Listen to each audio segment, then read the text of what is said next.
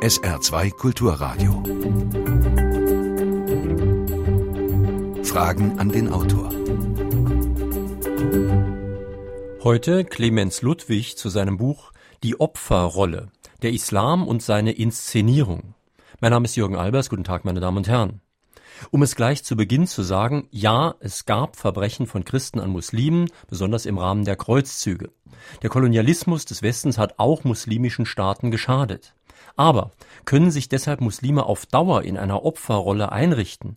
Können sie von anderen Wiedergutmachung und Reue erwarten, ohne die eigene, oft auch gewalttätige Vergangenheit und Gegenwart aufzuarbeiten? Warum setzen sich nicht mehr Muslime für Gleichberechtigung von Christen in islamischen Ländern ein? Herr Ludwig, wir haben in dieser Sendereihe schon oft mit Autoren gesprochen, die die christlichen Kirchen auch scharf kritisiert haben. Und wir haben zum Beispiel über die historischen Wurzeln der Bibel gesprochen. Stimmt denn eigentlich mein Eindruck, dass über den Koran nicht annähernd so frei diskutiert wird wie über die Bibel?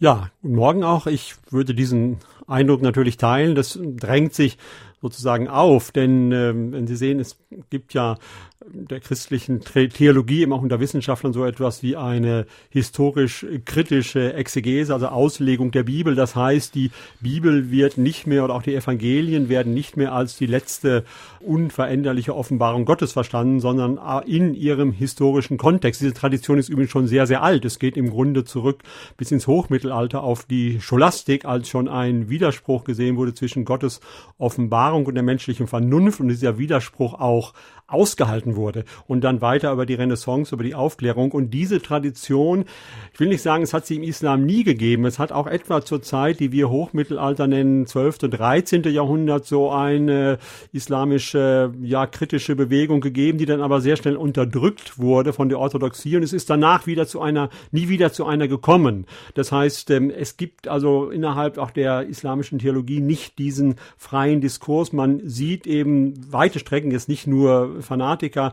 sehen den Koran als letzte Offenbarung Gottes. Muhammad gilt ja auch als Siegel des Propheten, also da sind die Propheten versiegelt, es darf danach nichts mehr geben und man darf eben auch darüber nicht diskutieren, man darf es nicht äh, in irgendeiner Weise anzweifeln oder verändern.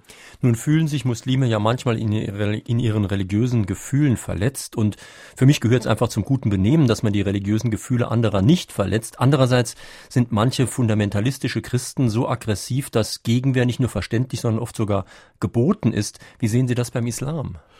Ja, das Problem ist natürlich, äh, klar, es gibt diese Verletzung religiöser Gefühle, nur wenn man das zum Maßstab machen würde, auch von, von Kritik, von, von Kulturarbeit, also dann würde ganz vieles nicht existieren. Ich kann dann ein kleines persönliches Beispiel. Ähm, ich stamme selber auch aus einer sehr katholischen Gegend, dem Sauerland in Westfalen und bin 50er Jahren geboren, 60er aufgewachsen.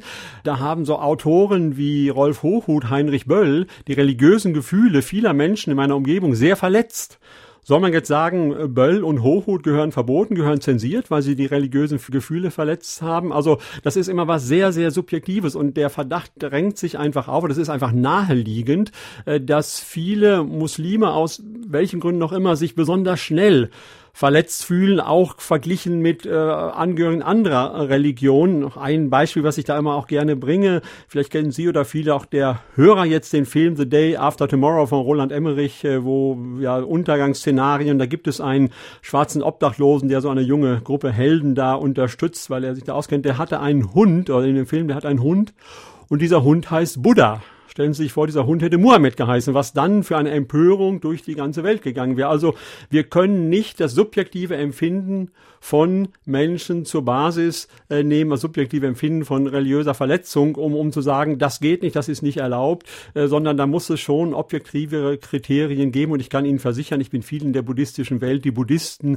verehren und schätzen den Stifter ihrer Religion nicht weniger, als es die Muslime tun. Also da muss von den Muslimen schon auch ein bisschen mehr Selbstkritik Selbstreflexion an den Tag gelegt werden, um äh, ja nicht permanent gleich zu kommen, wie unsere religiösen Gefühle werden verletzt. Ich meine, Sie haben in Ihrem Buch auch Beispiele, dass nach hinduistischen Göttern auch Hühner benannt werden oder dass eine Justizministerin ihren Hund Dr. Martin Luther genannt hat. Da könnten ja jetzt auch Evangelikale eine, ich weiß nicht, für Fatwa, wie man das auf Deutsch sagen sollte, dann also ein Todesurteil aussprechen über diese Justizministerin. Ne? Ja, ja, eben. Es gibt eben eine ganze Menge, also in allen Religionen eigentlich, also Beweis, Beispiele für despektierliches Verhalten. Es gibt eine Buddha-Bar, in, die in Paris entstanden ist und, und äh, überall inzwischen Ableger hat. Also da gibt's äh, eine ganze Menge. Oder denken Sie an diesen Film äh, da von äh, dieser englischen Gruppe Monty Python, The, uh, The Life of Brian, das Leben des Brian, wo ja im Grunde das Leben Jesu Christi karikiert wird, äh, auf eine Art, die sicherlich äh, also, also schon grenzwertig ist.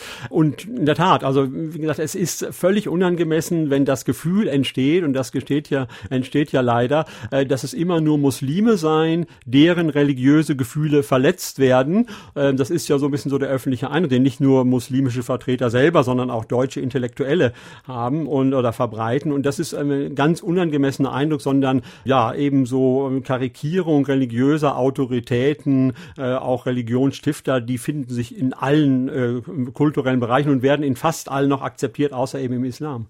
Gudula Loch aus Mackenroth hat ein ganz aktuelles Beispiel in einer E-Mail genannt. Sie meint, die Koranverbrennung einer kleinen Gruppe in den USA wird zum Anlass genommen, die ganze westliche Welt zu verteufeln und führt zu Ausschreitungen gegen UN-Mitarbeiter, die teilweise zu Tode kommen. Ist das ein Beispiel für den Islam in der Opferrolle?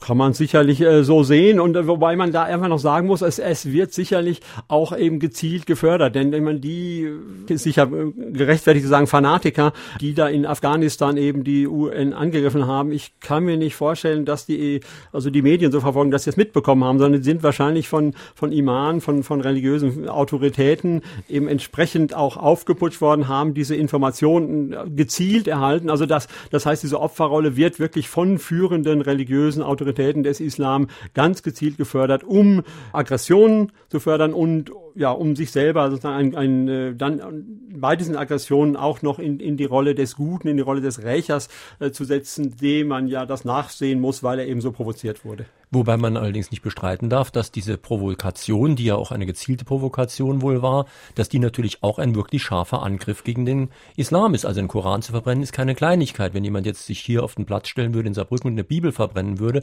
wäre das wahrscheinlich sogar strafbar. Ja, äh, das ist ja auch richtig. Also ich sage jetzt auch nicht, wenn ich sage, ähm, in vielen Fällen machen sich äh, die Muslime zum Opfer, wo sie es eigentlich gar nicht sind oder wo andere Religion, äh, Religionsgemeinschaften mit sehr viel mehr Souveränität reagieren, dann heißt es ja nicht im Umkehrschluss, dass es niemals eine Beleidigung des religiöser Gefühle von Muslimen oder auch von anderen Gruppen geben würde. Also ich finde eine Koranverbrennung auch eine, eine völlig ja absurde und, und unverantwortliche Tat, die, wo ich auch denke, was was, was soll, also da, da bin ich vollkommen dagegen. Also das ist jetzt, wie gesagt, nicht so, dass jetzt alles erlaubt sein muss. Es gibt auch Provokationen, auch im, im, im christlichen äh, Bereich, die einfach auch nicht mehr gut sind. Also es das heißt jetzt, wie gesagt, ich bin nicht der Vertreter, der sagt, dass es muss alles erlaubt sein, sondern man muss es an bestimmten Punkten dann wirklich Fall für Fall sehen und eine Koranverbrennung gehört für mich ganz ohne Frage außerhalb dessen, was noch irgendwie akzeptiert werden kann.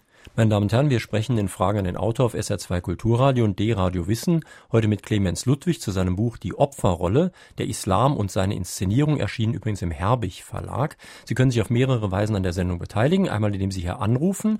Die Telefonnummer ist Saarbrücken, also 0681, dann 65 100, Saarbrücken 65 100. Oder Sie können eine Mail in die Sendung schicken, Fragen an den Autor mit Bindestrichen zwischen den Wörtern, at sr-online.de.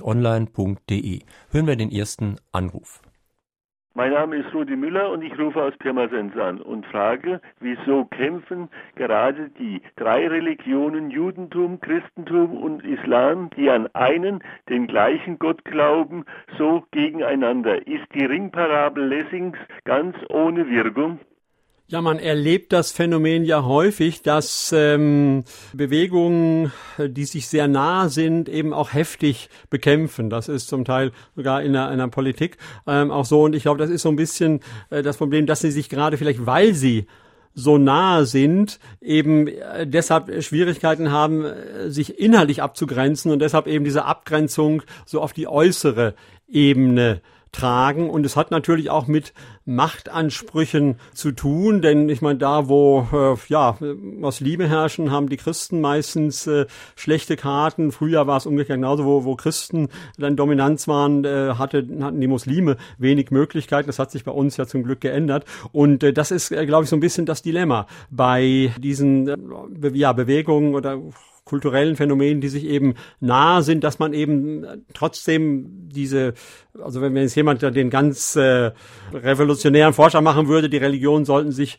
vereinigen. Das schafft ja nicht mal die christliche Welt. Mhm. Also da. Aber es ist doch was dran an dem Anruf, denn auch nach offizieller islamischer Lehre gibt es ja die Buchreligionen, eben die drei genannten, und es gibt eben monotheistische Religionen, die also einen Gott immerhin anbeten, und die sind ich sag mal, etwas Besseres aus islamischer Sicht, während die anderen, also zum Beispiel Hindus, von vornherein Feinde sind, was übrigens auch nicht unproblematisch ist. Ja, ich meine, ich stimme dem Anrufer ja auch zu. Es ist ja das Phänomen. Ich versuche nur, wie gesagt, selber auch eine Erklärung für dieses Phänomen. Ich denke auch, dass sich eigentlich in der Substanz das gar nicht äh, so stark unterscheidet. Ja, man muss im, im Koran das auch sehen. In der ersten Phase, in der Mekka-Phase, war Muhammad ja schon noch äh, sehr viel liberaler, hat sich in der Anfangszeit sogar als eine Art christlicher Reformator verstanden. Also in der Anfangszeit war es gar nicht unbedingt sein keine Intention, eine neue Religion zu gründen. Das kam dann mehr in der Medina-Zeit heraus. Aber ich wie gesagt, ich bleibe schon dabei. Ich glaube, dass gerade diese Nähe der, der Religion zurück auf Abraham, dass die der Hauptgrund ist, dass es eben zu dieser unglaublichen Spannung, dieser Rivalität eben kommt. Ich frage mal den Autor, wie unsere Lehrerinnen und Lehrer in den Schulen mit dem Islam wo zum Beispiel Mädchen nicht mit dem Schwimmunterricht mitfahren dürfen, beziehungsweise Schullandheime, was er den Lehrerinnen und Lehrern empfiehlt. Eine Frage aus der Praxis. Ja, da würde ich einfach ganz klar sagen, Basis des Zusammenlebens muss das Grundgesetz sein. Und im Grundgesetz ist zum Beispiel also ganz klar gleichberechtigte Beziehung, auch koedukative Erziehung von Männern, äh, Jungen und Mädchen zusammen. Ich finde das einen pädagogisch sehr, sehr wichtigen Grundsatz. Ich habe selbst eine, eine Tochter, die jetzt so am Ende ihrer Schullaufbahn ist und äh, weiß darum, da kann ich einfach nur sagen, das darf nicht toleriert werden. Also äh, muslimische Familien, die ihre, vor allem ihre Mädchen sind es ja eben aus dem gemeinsamen Klassenfahrt Klassenfahrten, Schulunterricht, Schwimmunterricht etc. herausziehen. Das, das muss mit, mit administrativen Maßnahmen so sanktioniert werden, dass es nicht stattfindet. Und Ihr Buch ist ja, das muss man jetzt vielleicht mal deutlich machen, ein Buch weniger gegen den Islam und die Muslime als gegen die Leute hier in unserem Land, die Deutschen und die Christen, die die Muslime verniedlichen, die die Probleme verniedlichen und die auch unsere eigene Kultur nicht mehr wirklich verteidigen. Also eine wichtige These Ihres Buches ist ja, dass wir sowohl die allgemeinen Menschenrechte als auch die wirklich vorhandenen Werte des Abendlandes nicht mehr offensiv vertreten. Das ist richtig. Also ich agitiere nicht äh, gegen den Islam als, als Religion. Ich bin gegen gewisse Auswirkungen, äh, vor allem, wie gesagt, dieses sich permanent zum Opfer zu machen. Und ansonsten, ja, ist es tatsächlich ein Plädoyer dafür. Ich glaube, dass wir, ich weiß nicht äh, warum, natürlich, wir Deutschen haben jetzt eine ganz besondere, unsere ganz besondere äh, Geschichte, aber auch. Wir sind sozusagen auf ewig in der Täterrolle? Na, das. Äh, Nein, aber es, man sollte es sich auch nicht zu einfach machen mit von wegen, wie ist das ähm, Privileg der, der späten Geburt oder wie das da eben äh, man Gnade so sieht. der späten Geburt. Ja, Gnade der späten Geburt, genau. Äh, so würde ich es äh, jetzt auch nicht sehen, aber also natürlich, es, es ist irgendwo ein, ein Mittelweg. Ich denke, es ist, ähm, ich habe dieses Buch jetzt auch nicht geschrieben nur in Bezug auf die deutsche Öffentlichkeit, sondern ist wirklich auf Abendland, da gehört Frankreich, England, Italien, Griechenland, alles dazu. Da hab ich, bin ich auch auf die Wurzeln eingegangen. Und da finde ich einfach, ist bei generell, man kann nie völlig generalisieren, das stimmt nie. Aber die Tendenz ist da, die eigenen Werte gering zu schätzen, die eigenen wunderbaren Werte von Meinungsvielfalt, von Toleranz, von äh, Miteinander, äh, das doch sehr gering zu schätzen und sich immer so in die Büßerrolle zu geben, das Büßerhemd überzuziehen und sagen, ach ja, und wir halten uns lieber zurück. Und da finde ich, ja, da argumentiere ich sehr dagegen. Wir mhm. dürfen offensiv, finde ich, hinausgehen und sagen, wir haben was, worauf wir stolz sein können und das verteidigen wir auch.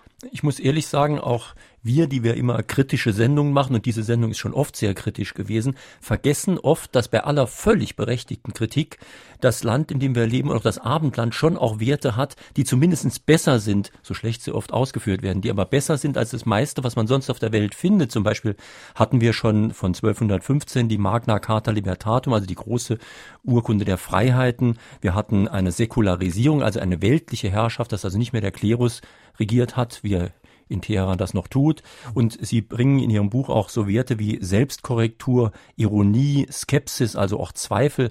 Also wenn es das nicht mehr bei uns gäbe oder wenn das alles eingestampft würde zugunsten von sogenannter religiöser Toleranz anderen gegenüber, das wäre schon schlimm. Ja, absolut. Und auch das möchte ich nochmal von meiner eigenen Position aus sagen. Also ich bin da wirklich der Letzte, der die Schattenseiten auch der abendländischen Kultur sehen würde. Ich habe lange in einer Organisation gearbeitet, die heißt Gesellschaft für bedrohte Völker, also bevor ich freiberuflich äh, gemacht habe. Und ich hatte da eben ganz viel zu tun mit den Opfern unserer Kultur, mit, mit Indianern, mit Aborigines, die ja nicht nur historisch, sondern zum Teil bis heute Uranabbau in Australien, in Aborigines-Gebieten etc. Das ist mir alles sehr, sehr vertraut, diese Schattenseiten. Aber trotzdem würde ich auf das unterstützen, was Sie jetzt auch nochmal gesagt haben. Wir haben, es ist aber nicht alles, sondern wir haben auch diese andere Seite. Und ich würde sogar sagen, die hat sich so im Laufe der Zeit dann doch immer mehr durchgesetzt. Auch was die Selbstkritik angeht. Ich glaube, es gibt heute kaum noch jemand, also bei unserer eigenen Geschichte außer ein paar kann man ja nicht anders sagen, politische Spinner, die jetzt äh, diese tragischen zwölf Jahre der Nazi-Herrschaft noch irgendwas daran finden, aber auch darüber hinaus unsere eigene äh, koloniale, wenn ich jetzt wieder als Europäer spreche, koloniale Vergangenheit etc., das wird ja auch äh, ange sehen bei uns als dunkle Epoche. Und als genau Verbrechen. das werfen Sie ja jetzt den islamischen Staaten und so weiter vor, dass die genau das nicht tun. Das Richtig. heißt, wir arbeiten unsere zum Teil wirklich sehr dunkle Vergangenheit auf. Wir fordern das auch zum Beispiel von der katholischen Kirche und zwar, weiß Gott, ziemlich heftig. Ähm, wir fordern das aber komischerweise nicht vom Islam und die fordern es auch selbst nicht von sich. Richtig, ja, und das ist eine meiner Hauptthesen. Und vor allem, wenn Sie sich die, gerade auch die christlich-islamische Geschichte anschauen, man hat den Eindruck von dem, was auch hier von, von wirklich führenden äh, Vertretern, so der, der Meinungsführer, ich darf vielleicht auch mal ein paar Namen nennen, eben Professor Küng, Professor Drewermann, Jürgen äh, Todenhöfer, Günther Grass, Horst, Horst Ebert Richter. Wenn man deren Sachen jetzt zum Islam liest, dann hat man nur das Gefühl, die Moslems waren immer die Opfer und die Christen oder abendländische Welt waren immer die Täter. Und das ist auch historisch gar nicht richtig. Es hat natürlich solche Perioden gegeben, das will ich gar nicht leugnen. Nur wenn man sich nur darauf, auf die Kreuzzüge konzentriert, nur auf den Kolonialismus äh, konzentriert, dann sieht man eben das andere gar nicht. Es hat äh, Epochen, und zwar nicht nur heute, der brutalsten Unterdrückung eben von, von der Vernichtung der christlichen Kultur Nordafrikas hin bis zu Sklavenzügen im, äh, ja, was wir heute bei uns äh, neu, Beginn der Neuzeit nennen, wovon von den äh, südlichen Anrainerstaaten des Mittelmeers, also den islamischen, da es geht da um weiße Sklaven. Sklaven wohl. Weiße, weiße Sklaven, ja, ja. Mhm. Und auch die, die schwarzen Sklaven später, das waren ja hauptsächlich äh, muslimische, also arabisch-muslimische Sklavenhändler, die die Grundlage auch für die Sklaverei in den USA betrieben haben. Und das alles wird völlig ausgeblendet, bis hin zum Völkermord äh, an den Armeniern, der ganz klar auch religiöse Gründe hatte in der Türkei, wo heute, also zumindest das offizielle Türkei, sich nach wie vor schwer tut. Und das wird eben auch, wie gesagt, von wichtigen Meinungsführern bei uns komplett ausgeblendet. Und das heißt kein Aufrechnen. Ich will nicht sagen, ja, wir hatten die Kreuzzüge und, und die hatten, weiß ich, die Sklaverei. Nein, aber man muss einfach ein Gesamtbild haben. Und das Gesamtbild, meine ich, ist hier in der öffentlichen Wahrnehmung doch recht verzerrt. Jürgen Boost aus St. Ingbert fragt, welche Chancen sieht der Autor für eine Aufklärungsepoche mit freier Diskussion, mit kritischem Hinterfragen des eigenen Standpunkts und religiöser Toleranz im Islam? Naja, da muss ich ehrlich sagen, bin ich ein wenig skeptisch. Die Vorbedingung für eine solche Entwicklung wäre, äh, was ich am Anfang auch gesagt habe, sowas wie eine historisch-kritische Koranauslegung, dass man eben sagt, der Koran ist nicht das letzte Wort Gottes, das so eben unveränderbar in der Welt steht und immer bleiben muss, sondern der Koran versteht sich aus seiner Zeit heraus, äh, war zu der Zeit auch durchaus, äh, hatte auch seine progressiven Elemente, aber 1400 Jahre später hat sich doch einiges geändert und sind einige Voraussetzungen anders. Also das, glaube ich, wäre für mich die Voraussetzung, dass es so eine quasi Epoche der Aufklärung auch im Islam geben könnte. Wie auch schon erwähnt, es hat so Ansätze gegeben im 12., 13. Jahrhundert, die sehr schnell ähm, unterdrückt worden sind und die dann auch nicht wieder wirklich hochgekommen sind. Und im Sufismus gibt's noch Reste davon, dieser Mystikerbewegung, die vor allem türkische äh, Muslime angehören. Aber insgesamt äh, sehe ich da im Moment äh, kaum eine Perspektive. Ich will natürlich jetzt nicht weit vorhersehen, was, was in ein paar hundert Jahren sein kann, aber so in absehbarer Zeit, auch glaube ich zu unseren Lebzeiten, werden wir so etwas wohl nicht mehr erleben, nach meiner Einschätzung. Sie haben da ein sehr schönes, das heißt eigentlich ein sehr schreckliches Zitat in Ihrem Buch. Als die Bibliothek in Alexandria verbrannt wurde, sagte ein Kalif, das war 642, entweder die Bücher sagen dasselbe wie der Koran, dann sind sie überflüssig. Oder sie sagen etwas anderes als der Koran, dann sind sie schädlich. Genau dasselbe könnte man natürlich auch jetzt von der Bibel sagen, mit dem Ergebnis, dass dann sämtliche anderen wissenschaftlichen Bücher des Abendlandes verbrannt würden.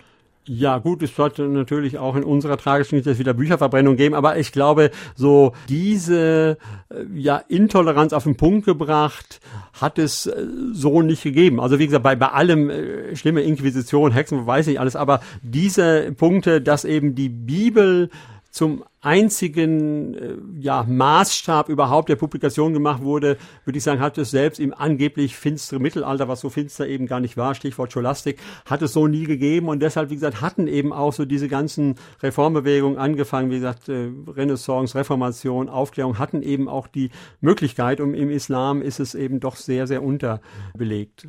Hören wir noch eine telefonische Frage. Ich habe den Eindruck, dass noch nie so viel über Moslems, den Islam und seine Befindlichkeiten berichtet, aufgeregt, philosophiert und diskutiert wird, wie seit dem 11. September 2001. Davor war der Islam und der Nahe Osten für mich und viele andere Leute aus meinem Umfeld einfach nur eine Gegend, die zwar mittlerweile moderner ist, durch Öl reich wurde, aber wegen der Religion sehr viele skurrile und teilweise surreale Riten und Gebräuche hat. Ist es nur mein subjektives Empfinden, dass seit dem 11.9. der Islam mehr thematisiert wird? Und wenn ja, wird dies von der islamischen Welt mehr genutzt als vorher? Also es ist ja nicht nur Empfinden, das ist, äh, drängt sich auf und das ist ja auch naheliegend, denn ich meine, die Attentäter vom, vom 11. September verstehen oder verstanden sich selber als strenge Muslime. Äh, sie haben sicherlich die Riten, wie sie im Koran stehen, also bis ins Kleinste hinein und ganz genau äh, durch äh, praktiziert. Und von daher muss man sich damit auch erstmal auseinandersetzen. Müssen sich die muslimischen Gemeinschaften damit auseinandersetzen, wie kommt es, dass Leute, die also ganz streng sich als Muslime da verstehen, wie kommen die dazu, dass solche Anschläge, die ja nun nicht nur eben lokale Bedeutung hatten, sondern wirklich weltweite Bedeutung hatten, eben zu tun und, und damit eben auch auch für uns die Frage, ja, wie kommt es zu den Bewegungen? Und das hat natürlich dazu geführt, dass der Islam auf eine ganz andere Weise präsent ist. Ich denke, es ist, es ist auch eine Chance. Aber muss man da nicht doch, was Sie in Ihrem Buch übrigens heftig ablehnen, differenzieren zwischen islamisch und islamistisch, also zwischen relativ vernünftigen Vertretern einer Religion und relativ fanatischen Kämpfern?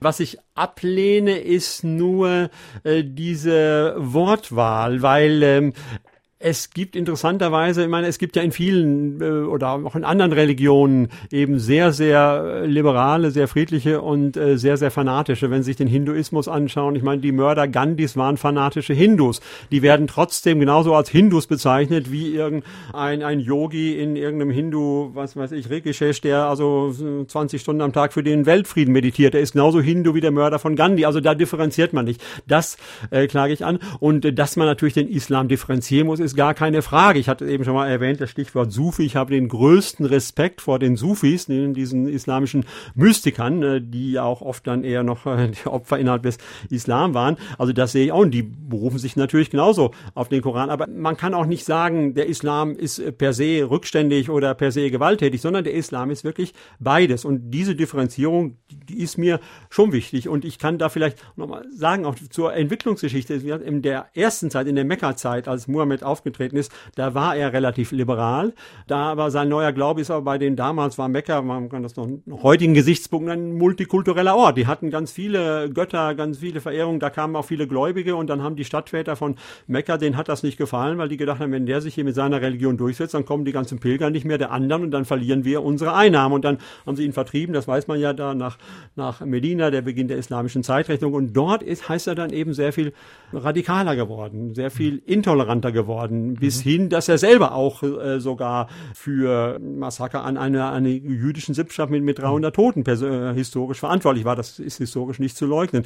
Und diese beiden Traditionen, die es im Koran eben gibt und die leider auch nicht zu unterscheiden sind, weil der Koran ist ja aufgebaut nach der Länge der Suren. Die längste Sure nach der Eingangssure ist die erste, die zweitlängste die zweite. Da kann eine Mekka auf eine Medina-Sure folgen. Das heißt, diese Ambivalenz, diese Vielfalt ist eben schon im historischen, ja, eigentlich Entstehungsgeschichte begründet und es ist bis heute eben so, dass es beides gibt. Ich wehre mich nur dagegen, dass man sagt, sozusagen, die friedlichen, die auch toleranteren, die es natürlich gibt, die Sufis, das sind die richtigen, die haben es richtig verstanden und die anderen, die Radikalen, die Militanten, das sind die Falschen. Und das ist ja mit dieser Unterscheidung islamisch-islamisch, das heißt ja, der, der Unterton ist ja islamisch, das sind die Richtigen und islamistisch, das sind die Falschen.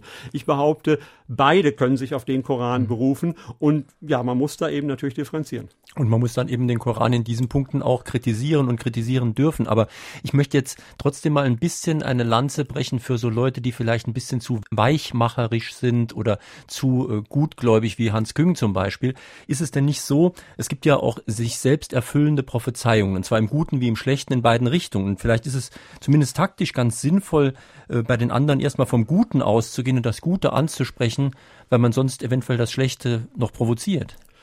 Naja, ich meine, wenn Sie gerade den Hans Küng mit Namen nennt, würde ich ihm da schon ein bisschen widersprechen, weil ich meine, er ist ein hochgebildeter Mann und er äh, kennt, äh, denke ich ja auch, äh, die islamische Welt, die islamische Bewegung sehr, sehr gut.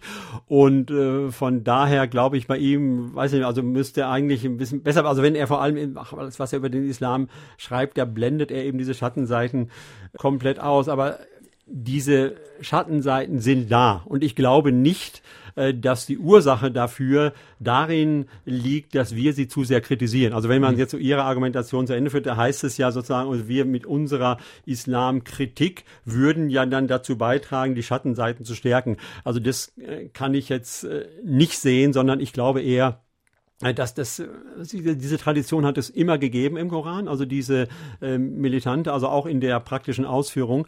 Und ich habe eher das Gefühl, wenn wir auch darauf den Finger legen, bei allem grundsätzlichen Respekt und grundsätzlicher Anerkennung, dass wir es vielleicht schaffen, einen gewissen öffentlichen Druck auf islamische Gemeinden auszuüben, dass von dort diese Leute mehr isoliert werden. Also ich will jetzt auch nicht sagen, dass die jetzt, also die Attentäter äh, da vom 11. September ist natürlich ein extremes Beispiel, aber es gibt schon auch Äußerungen, äh, die sehr verständnisvoll sind, auch für die militanten Formen, die dann immer wieder dahin zurückgehen, naja, aber was ist uns alles angetan worden? Und die Kreuzzüge und der Kolonialismus.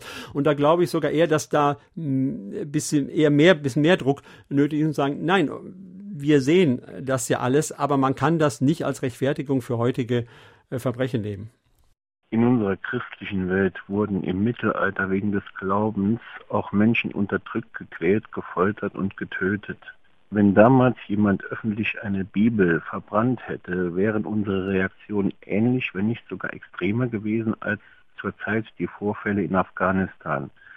Aber unsere Gesellschaft hat dazugelernt. Wir hatten einen langen, harten Prozess der Aufklärung. Wenn heute in der muslimischen Welt pausenlos westliche Symbole verbrannt werden, löst das bei uns allenfalls noch ein Lächeln und ein Kopfschütteln aus. Meine Frage ist, fehlt es der muslimischen Welt, fehlt denen einfach ein Mittelalter und die Aufklärung? Ja, ich, wie gesagt, ich hatte das ja schon gesagt, das, das äh, fehlt ohne Frage. Es hat es in, in kleinen Ansätzen gegeben, 12. und 13. Jahrhundert, das war so eine äh, Epoche von Reformtheologen, zum Teil eben auch wieder von den schon häufiger erwähnten Sufis, aber die ist dann doch sehr stark unterdrückt worden. Es hat sie dann auch nicht mehr wieder gegeben und, und ja, wie erwähnt, ich glaube eben an so eine Aufklärung muss eine historisch-kritische Auslegung des Korans vorangehen. Das heißt, der Koran wird dann nicht mehr nur betrachtet eben als endgültiges Wort Gottes, sondern aus seiner Zeit heraus verstanden. Und, und das äh, gibt es eben äh, leider nicht, ja. Hm. Walter Dickomer aus Neunkirchen weist darauf hin, dass Toleranz gegenseitig sein muss. Und er meint, einseitige Toleranz und namentlich solche gegenüber eindeutiger Intoleranz bedeutet Schwäche, ist naiv und schafft sich letztlich selbst ab. Wie sehen Sie das? Ich meine, Sie verlangen ja in diesem Zusammenhang auch, dass man auch den Muslimen mal was sagt, dass man den Katholiken und vielen anderen auch sagt, kümmert euch auch mal ein bisschen um euer eigenes Lager und warum tut ihr nichts für die Christen in der islamischen Welt, wenn ihr davon, wenn ihr von uns verlangt, dass wir was für die Muslime bei uns tun? Ja, es ist äh, völlig meine Meinung. Da bin ich auch der Meinung. Und vielleicht, äh, dass ich da auch noch eine Information äh, zu dem Komplex nachschieben darf. Also unter den Menschen, also heutigen Menschen, die aus religiösen Gründen verfolgt werden, und zwar von einer anderen Religion, nicht religionsintern, sondern einer anderen Religion religiös verfolgt werden, sind 80 Prozent Christen weltweit. Und unter diesen, unter den Tätern sind überwiegend, nicht nur, aber überwiegend eben islamische Regime. Also da ist eine unglaubliche Ungleichheit. Und ich, ja, ich bin auch der Meinung, ich meine natürlich die grundlegenden Erfordernisse von Religionsfreiheit dürfen nicht angetastet werden. Es gibt ja diese, diese grundlegenden äh, fünf äh, Pflichten eines äh, Muslim, den, äh, also das, das Glaubensbekenntnis, das fünfmalige äh, Beten am Tag, weil die Schiiten das dreimalige haben, aber das sei dahingestellt. Dann das Ramadan-Fasten, die einmal im Leben die Wallfahrt nach Mekka und das Almosen geben. Also das darf nicht angetastet werden, aber ich bin durchaus äh, der Meinung, man darf über äh, Minarettbau und Höhe von Minaretten äh, diskutieren. Das ist keine Sache, die jetzt absolut festgelegt ist, so im, im Koran, dass das so unbedingt sein muss, sondern das ist eine Sache der Machtdemonstration, äh, das natürlich vor allem muslimische Verbände, muss man da sagen, das Interesse haben, hier in Europa auch ihr Einfluss, ihre Macht zu zeigen. Und da finde ich schon, da darf man auch sagen, komm, wenn ihr hier also wirklich so demonstrativ euch auch eure Moscheen jetzt bauen wollt, dann bitteschön muss man anders umgehen mit den Möglichkeiten der Christen in der islamischen Welt. Und wenn sie sich, ich habe mich auch sehr intensiv damit befasst, so Christen in der islamischen Welt, es ist in den letzten 20 Jahren, wo der, der Einfluss der Muslime in Deutschland ja zweifellos, in Europa zweifellos gewachsen ist, in sozusagen allen Ländern hat sich die Situation, allen islamischen Ländern, der Christen, auch der anderen religiösen Minderheiten massiv verschlechtert. Vielleicht die einzige Ausnahme, eventuell die Türkei, wobei natürlich die äh, leichte Verbesserung auf einem sehr, sehr niedrigen Niveau stattfindet. Also das war ja vor 20 Jahren überhaupt noch nichts möglich. Da muss man natürlich jetzt immer aufpassen, dass man das genau auseinanderhält. Denn einerseits wollen wir uns ja, wenn Terroristen uns bedrohen, uns den Terroristen nicht anpassen und selbst zu Terroristen werden. Und wenn jetzt Länder sehr undemokratisch, sehr unfreiheitlich sind, wollen wir natürlich als freiheitliches Land nicht dasselbe auch tun. Das heißt, wir können nicht sagen, wenn ihr die christlichen Kirchen verbietet, verbieten wir hier die Moscheen, denn dann würden wir uns auf dasselbe Niveau begeben.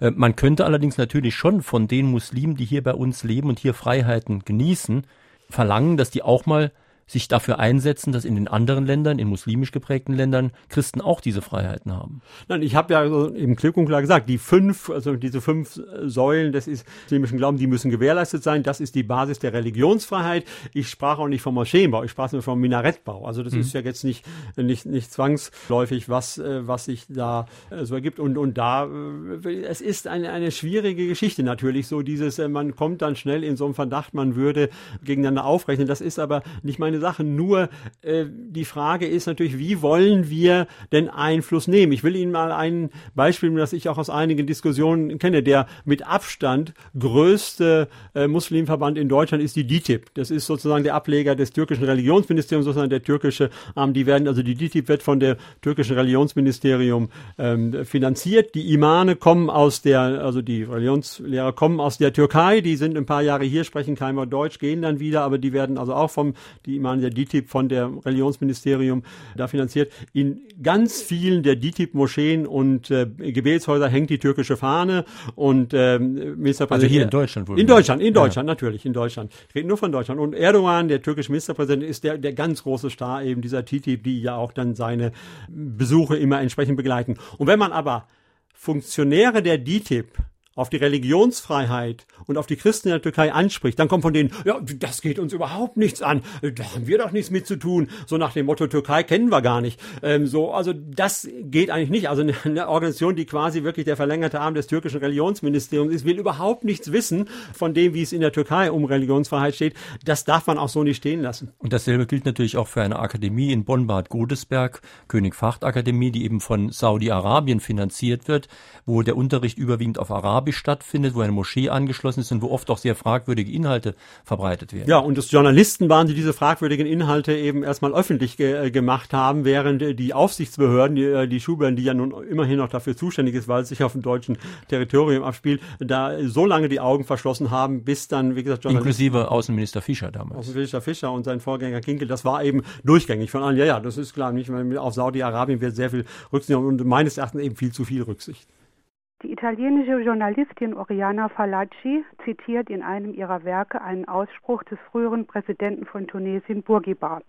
Er sagt, dieses Mal werden wir Europa erobern, nicht mit dem Schwert, sondern mit den fruchtbaren Leibern unserer Frauen. Mir ist zu Ohren gekommen, dass auch der Rat der Muslime, die für Europa zuständig sind, angeblich die hier lebenden Frauen angewiesen hat, bis 2015 mindestens alle zwei Jahre ein Kind zu gebären. Wenn ich durch unsere Straßen gehe, bin ich geneigt, das zu glauben. Auch Ansprüche hier lebender Türken, in 30 Jahren gehört uns Deutschland, gehört in diesen Kontext. Das dreiste Auftreten vieler Muslime, ihre Anspruchshaltung im Alltag uns Deutschen gegenüber und auch oft ihre unverschämte Anspruchshaltung zählt auch hierzu. Was sagt der Autor dazu?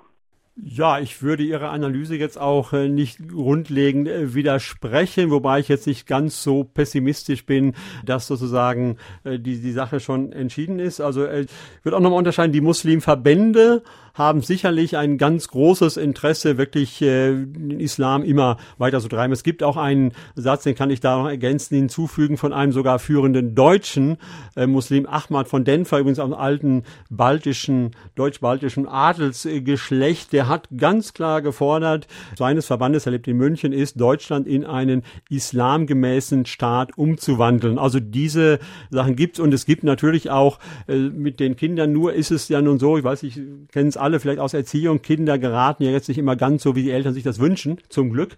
Und ähm, von daher äh, bin ich mir jetzt auch nicht sicher, ob also selbst Kinder, die aus ähm, dann sehr streng islamischen Elternhäusern rauskommen, ob die dann tatsächlich auch so werden, wie die mhm. Eltern das wollen. Und ein Hoffnung, nicht nur Schimmer, sondern wirklich eine Hoffnung für mich ist, wirklich, dass ja viele junge, vor allem auch äh, türkische Mädchen oder iranische, weiß ich auch, auch von vielen, eben mit der Tradition brechen wollen, oft ganz große Schwierigkeiten natürlich aus ihrem sozialen Umfeld haben, also die sie bis hin zum Selbstmord äh, treiben.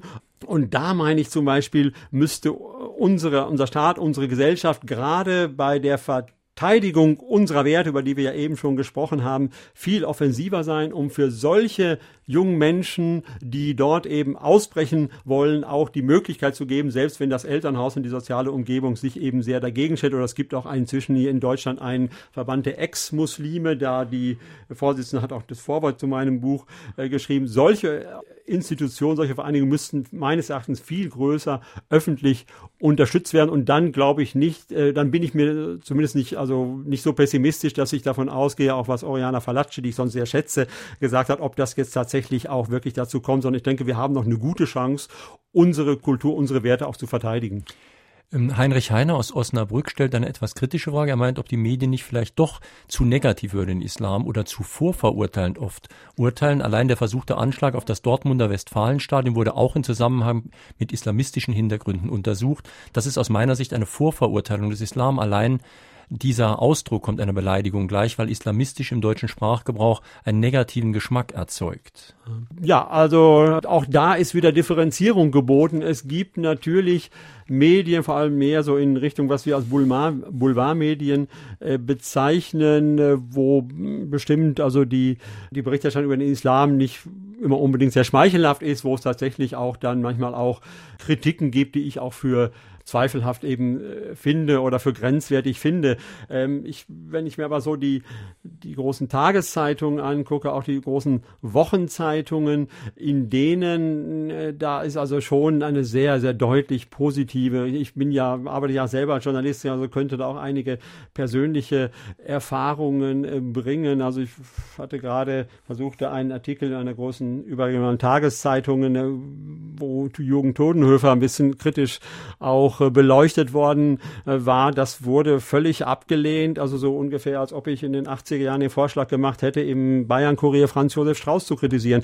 Also das ist wirklich eine, eine Geschichte, wo diese Meinungsführerzeitungen, also da ist eigentlich Kritik am Islam kaum noch denkbar, aber in der Boulevardpresse ist es sicher richtig. Und Dortmund, ich habe das auch verfolgt, dass sich das ja zerschlagen hat, aber auf der anderen Seite, es war ja nun ein Anfangsverdacht, der ist von der Polizei meines Erachtens dann in die Welt gesetzt worden und dann aber auch sehr schnell wieder zurückgenommen worden. Also die, die Medien haben ihre Falschmeldung ja auch dann wieder dementiert, sodass also das nicht im Raum stehen geblieben ist. Fragen an den Autor Clemens Ludwig zu seinem Buch Die Opferrolle der Islam und seine Inszenierung. Edgar Werner Müller in Bibelskirchen, guten Morgen.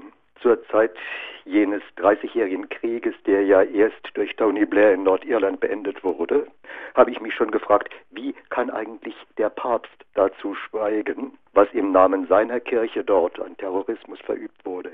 Ebenso frage ich mich heute, wie können gläubige Muslime, die ja den gleichen Gott haben wie wir, es hinnehmen, dass in ihrem Namen ihre Religion beschmutzt wird, indem sie für die Rechtfertigung von Terrorismus beansprucht wird? Ja, das müssten Sie im, letztlich den Papst fragen. Aber ich möchte noch mal eines doch hier ein bisschen erläutern. Ich habe so ein bisschen Schwierigkeiten. Ich habe das ja auch schon öfter gehört, so, so der IRA-Terrorismus oder auch der baskische Terrorismus, der ETA, der sicher auch aus katholischen Wurzeln herauskam. Die Basken sind ein sehr katholisches Volk.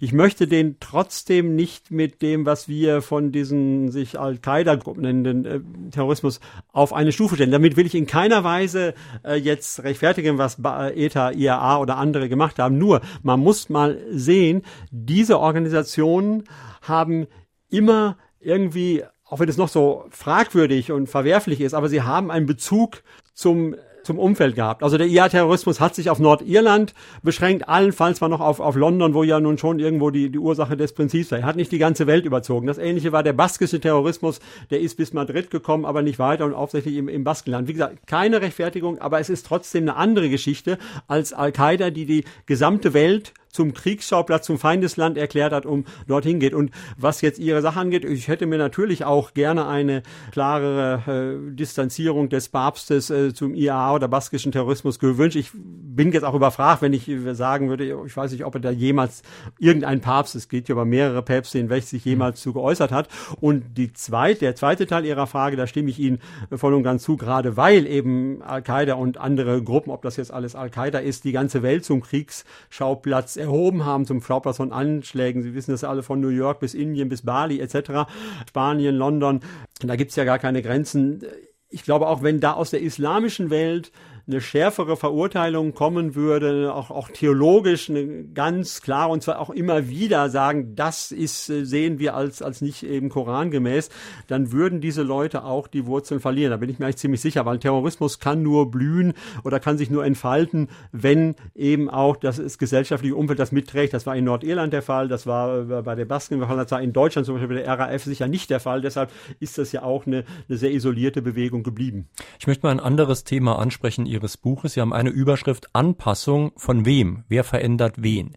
Anpassung ist ja auf den ersten Blick erstmal ein ganz, ganz fürchterlich schreckliches Wort, bis man ein bisschen drüber nachdenkt. Denn wenn ich auch nur in Urlaub fahre, passe ich mich natürlich einigermaßen den Sitten des Landes an, in das ich fahre. Und wenn ich auf die Idee käme, in die USA auszuwandern, würde ich nicht von den Amerikanern erwarten, dass sie sich mir anpassen, sondern ich würde entweder gar nicht erst hingehen oder ich würde mich einigermaßen anpassen.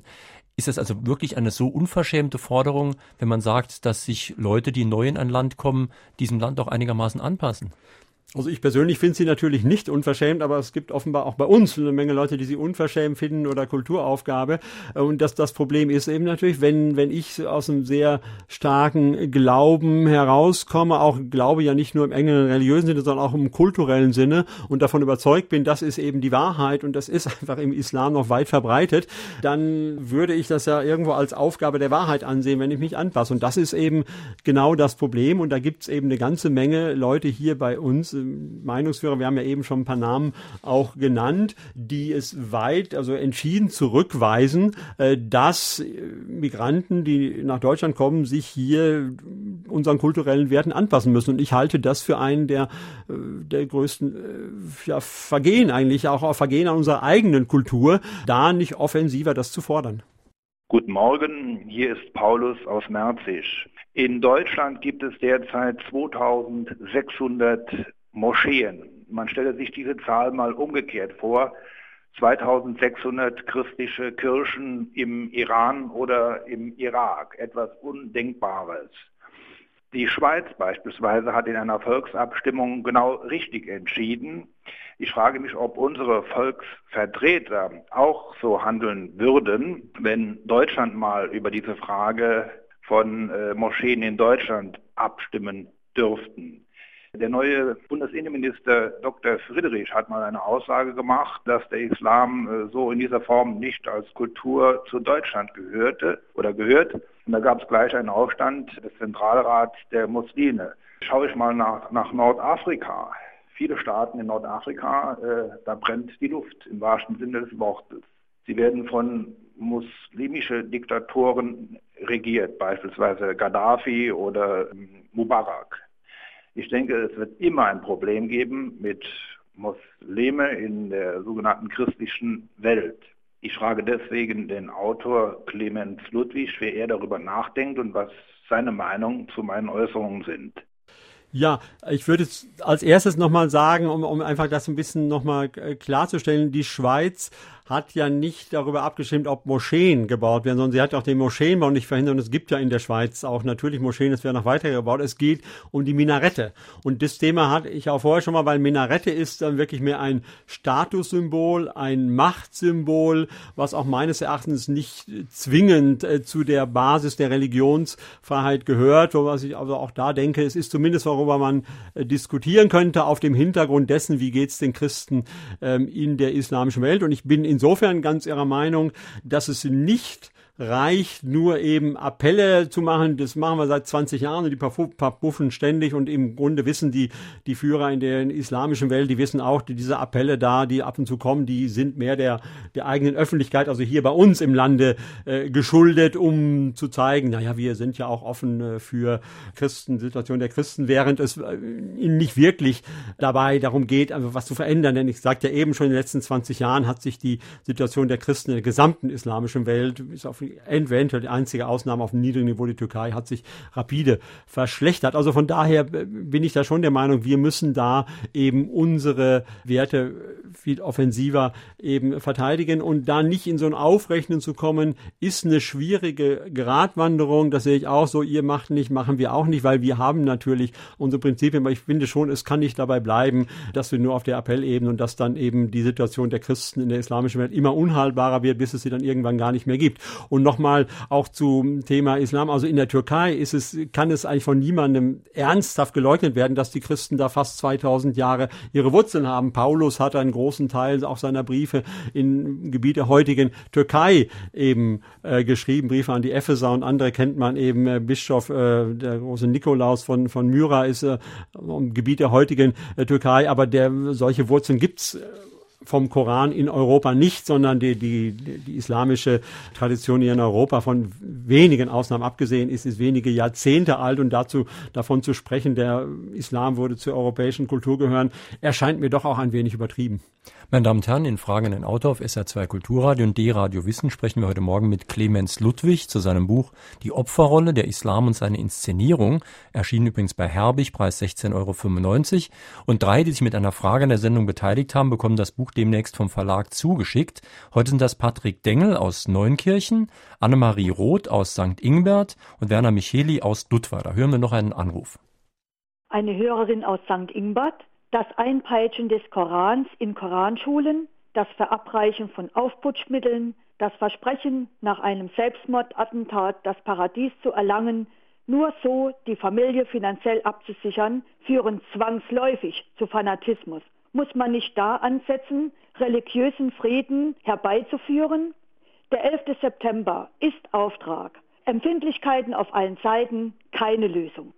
Ja, also kann ich auch nicht widersprechen. Und wir haben dann eine wunderbare Basis. Wir haben das Grundgesetz und äh, das, das Grundgesetz gibt religiöse Toleranz vor. Das gilt nach allen Seiten. Das gilt nicht nur eben für Christen, Atheisten oder sonst wie, das muss für Muslime genauso gelten. Und von daher sind tatsächlich so manche Bildungseinrichtungen, die wir auch zum Teil ja auch vorher schon genannt haben, also gerade von muslimischen Verbänden, die nicht mehr auf der Basis des Grundgesetzes stehen, da muss man wirklich auch von Seiten des Staates mehr Mut haben, mehr Souveränität haben, auch zu sagen, nein, das passt nicht in unseren Wertekanon, da hört unsere Toleranz auf. Und wir müssten auch mehr Mut oder vielleicht eine andere Einstellung haben, nicht indem wir irgendwie nationalistisch sind, das liegt mir wirklich sehr fern, aber sowas wie, ich sag mal, Verfassungspatriotismus, weil Sie gerade das Grundgesetz angesprochen haben, das sollten wir ja schon auch ein bisschen dicker vertreten. Also Sie sagen, wir sollen unsere westlichen Werte verteidigen, das hohe Gut der Individualität, der Selbstbestimmung, der persönlichen Freiheit.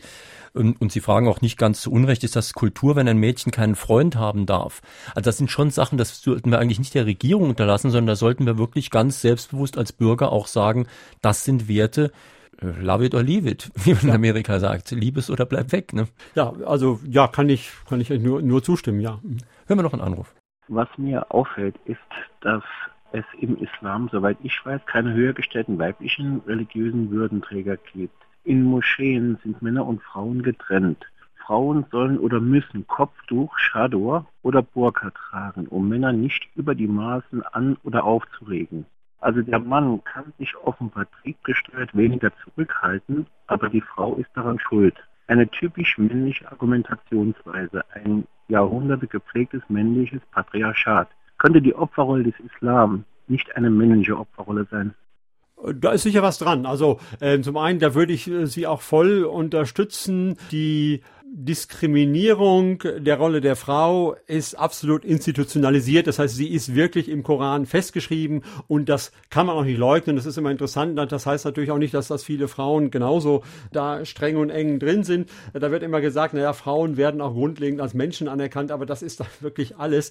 Ähm, aber äh, es, es gibt ganz klar eine Hierarchie. Der Mann steht eindeutig über der Frau. Es gibt viele Stellen, die das eben äh, belegen. Der Koran hat ja auch den Anspruch, wirklich in die gesamte Gesellschaft hinein äh, zu wirken. Und von daher haben Sie natürlich recht. Also diese Opferrolle, die wird natürlich vor allem von männlichen Vertretern, die es ja überwiegend gibt, gemacht. Aber das ist natürlich, das gehört eben zu der Religion als solche, äh, dass sie eben ganz stark von den Männern geprägt sind. Also von der Theologie bis auch äh, zu den, den Forderungen äh, nach ja, gesellschaftlichem Umgang. Und dazu gehört dann natürlich auch, sich in die Opferrolle zu geben. Das ist natürlich auch eine hm. männliche Eigenschaft. Aber wir sollten noch mal allgemein vielleicht gegen Ende der Sendezeit noch mal kurz über die Opferrolle sprechen und über das, was sie bewirkt und wozu sie sozusagen gut ist. Wir beide sind ja ungefähr aus einer Generation. Wir sind beide Opfer der katholischen Erziehung, katholischen Sexualerziehung. Und wir könnten jetzt auch viele Jahrzehnte später noch über unsere Opferrolle hier klagen und jammern. Ich finde das ehrlich gesagt ziemlich pubertär oder spätpubertär.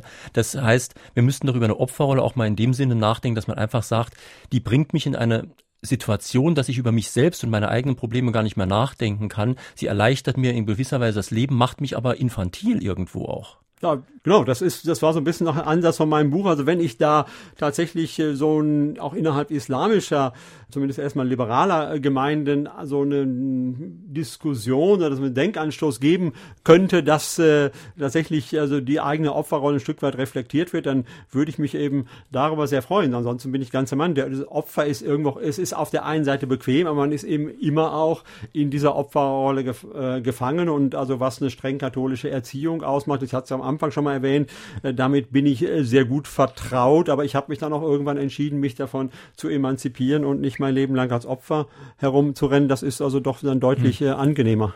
Ähm, Markus Fuchs aus St. Ingbert hat eine interessante Mail geschickt. Er fragt, wird sich die Frage der Opferrolle nicht spätestens in 15 bis 20 Jahren von selbst erledigt haben, wenn man sich die Besucher der Gottesdienste in den einzelnen Religionsgemeinschaften betrachtet? Nun gut, also eine christliche Opferrolle könnte sich in Deutschland wirklich erledigt haben, wenn man sich die Gottesdienstbesucher anguckt. Aber ähm, haben Sie die Hoffnung, dass auch der Islam sich sozusagen von selbst modernisiert, säkularisiert? Naja, wie schon erwähnt, also solange es keine historisch-kritische Auslegung des Korans gibt, äh, sehe ich da die Perspektive sehr wenig. Ich Aber könnte das nicht einfach kommen durch die modernen Massenmedien, durch Popmusik, durch Mode? Das hat ja gerade auf Jugendliche einen enormen ja, Einfluss. Aber sie haben auf der anderen Seite haben äh, muslimische Vertreter schon auch ein hohes Geschick, das zu integrieren. Also was in Deutschland so Germany's Next Top Model gibt, gibt's im äh, in Malaysia äh, so der der der Top äh, Iman, wo wo junge Imanschüler dann also sich so vor dem Fernsehpublikum Publikum präsentieren und dann ausgewählt nach den gleichen Prinzipien wie hier die Topmodels, äh, bis dann äh, der, der tolle äh, Iman dann da, der Top-Iman da herauskommt. Also da ist eine hohe.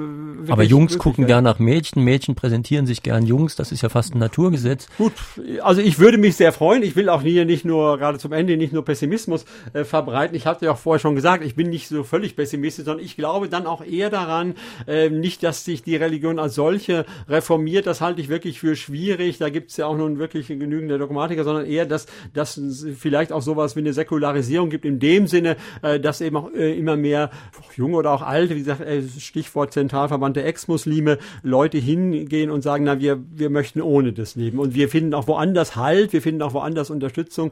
Und aber so diese Auslegung vom, vom Koran, vom Islam, die hm. brauchen wir nicht. Mit der Bitte um eine kurze Antwort. Die gegenwärtige Entwicklung in Nordafrika, sehen Sie die in diesem Sinne? Könnte das eine wirklich demokratische aufklärerische Bewegung sein? Also ich denke, das kann man im Moment einfach überhaupt noch nicht beantworten, deshalb möchte ich mich da auch nicht festlegen, sondern ähm, Ägypten, es ist auch im, im Zuge der ständig auch Christen weiterverfolgt worden, also so optimistisch bin ich da nicht. Das war ein Fragen an den Autor auf SR2 Kulturradio und D-Radio Wissen Clemens Ludwig zu seinem Buch Die Opferrolle, erschienen bei Herbig, Preis 16,95 Euro.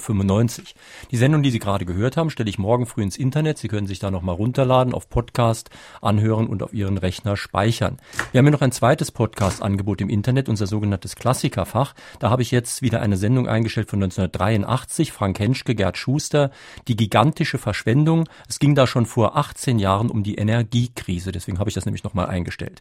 Am kommenden Sonntag lade ich Sie herzlich ein nach Saarlouis ins Theater am Ring. Dort haben wir eine öffentliche Sendung mit der Stadtbibliothek Saarlouis zusammen. Es kommt Dr. Norbert Blüm. Sein Buch heißt Ehrliche Arbeit, ein Angriff auf den Finanzkapitalismus und seine Raffgier, wobei wir natürlich fragen werden, was denn überhaupt ehrliche Arbeit ist, ob der Begriff nicht vielleicht altmodisch ist, passt er noch zur globalisierten Welt, welche Arbeit ist für die Gemeinschaft nützlich, welche eher unnützlich oder sogar schädlich, welche Finanzaktionen sollten verboten werden, weil sie eher Schaden anrichten. Also nächsten Sonntag im Theater in am Ring in Saarlouis. Sie können dort auch dann Fragen stellen. Ich lade Sie herzlich ein.